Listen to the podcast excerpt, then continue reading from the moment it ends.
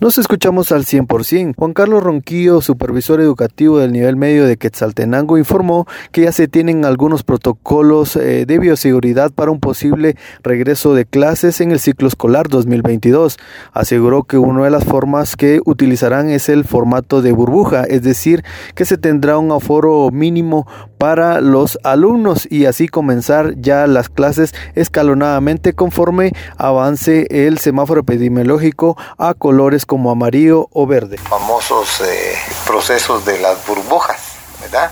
Que según la, la, extensión de la clase iban a tener la capacidad del aforo de 6, 5 o 7 estudiantes, ¿verdad? Entonces, eso también eh, se ha estado trabajando y se ha estado probando, digamos, ahorita que estamos en anaranjado y, rojo, digamos, pues eh, cerró toda esa esa posibilidad, pero yo tengo ocho institutos por cooperativa, que los ocho iniciaron cuando estábamos en, rojo, en anaranjado, perdón, eh, con las burbujas, ¿verdad?